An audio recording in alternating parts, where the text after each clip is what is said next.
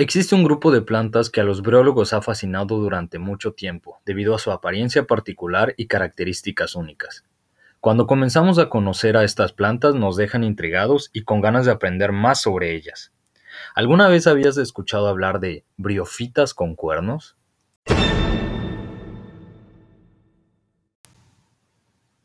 Bienvenidos a este nuevo episodio de Brio Podcast. Soy Denis Escolástico y junto con el equipo de Briofitas Latinoamérica les traemos esta emisión para contarles sobre otro grupo interesante de briofitas, conocido como los antocerotes.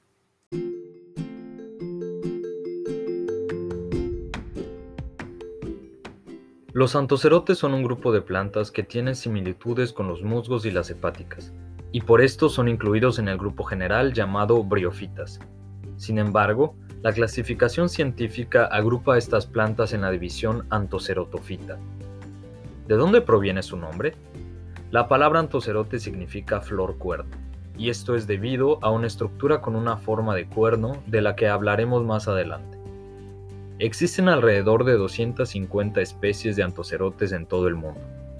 La India es el país con más reportes de especies. Los antocerotes viven desde los bosques hasta las selvas húmedas, a orilla de carreteras, sumergidos en arroyos o hasta en algunos jardines de la ciudad. Estas plantas tienen forma de cinta de algunos milímetros de largo y de color verde. Sobre esta cinta se desarrollan unas estructuras con forma de cuerno que miden algunos centímetros donde se encuentran las esporas. El antocerote más famoso se llama antoceros. No necesitas memorizar el nombre porque es igual al nombre del grupo. Este antocerote ha sido usado para conocer más sobre las características del grupo, la interacción con otros organismos, como las bacterias, y principalmente para tratar de entender la evolución de las plantas.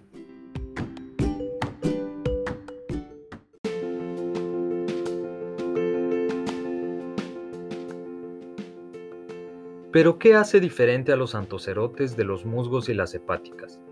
La principal característica de los antocerotes es la forma de cuerno de la estructura donde se encuentran las esporas. Cuando esta estructura está madura, libera miles de esporas. Solo los antocerotes pueden liberar esporas de la misma estructura durante un periodo largo de tiempo. En cambio, en los musgos y las hepáticas, una vez que las esporas han madurado, todas son expulsadas casi al mismo tiempo. Además, los antocerotes presentan pocos cloroplastos, de 1 a 5, comparado con el resto de las briofitas. Estas estructuras son las encargadas de realizar la fotosíntesis, un proceso por el cual las plantas y algunas algas obtienen energía para vivir. Otra cosa impresionante de los antocerotes es que la mayoría de estos comparten su vida con unas algas que tienen forma de esfera, llamadas nostoc. Estas algas viven dentro del cuerpo de los antocerotes. Imaginen que el alga se encuentra dentro de unos huecos donde se multiplica y produce más algas, formando unas colonias.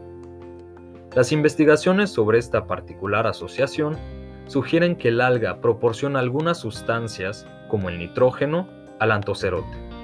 Aunque al inicio se creía que el alga recibía a cambio protección contra el ambiente, por ejemplo, cuando no había suficiente humedad, hoy en día no se sabe con certeza si esta es la principal razón por la que el alga habita dentro del antocerote. Al parecer, el alga también puede vivir fuera de su huésped sin ninguna preocupación. Esta asociación se sigue estudiando hoy en día para entender mejor cómo es la convivencia de estos dos organismos.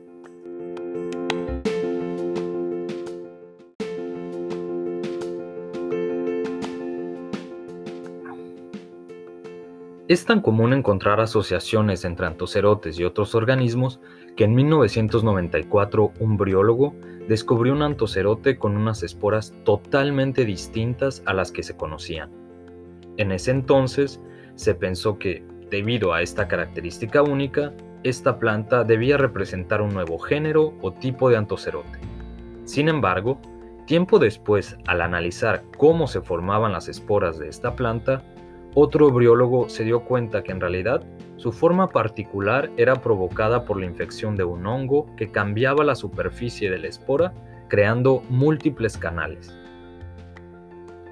Si hemos dicho que los antocerotes son enigmáticos, es porque todas sus particularidades los vuelve un grupo muy diferente al resto de las plantas.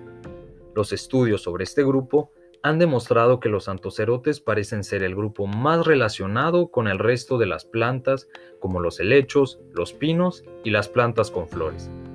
Sin embargo, estos también presentan similitudes con las algas, como la presencia de una estructura llamada pirenoide. Esta estructura celular se encarga de la fijación de carbono, un componente esencial para las plantas.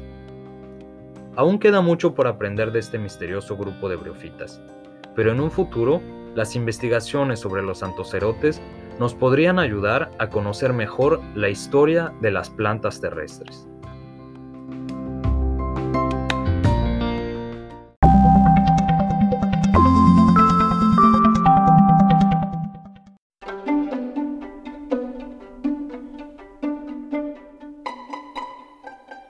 Aquí terminamos esta emisión.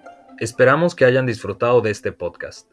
Los invitamos a seguirnos en nuestras redes sociales, Facebook, Twitter, Instagram, así como en nuestras plataformas de audio, Spotify y Anchor.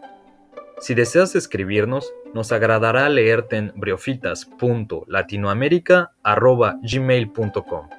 Hasta pronto.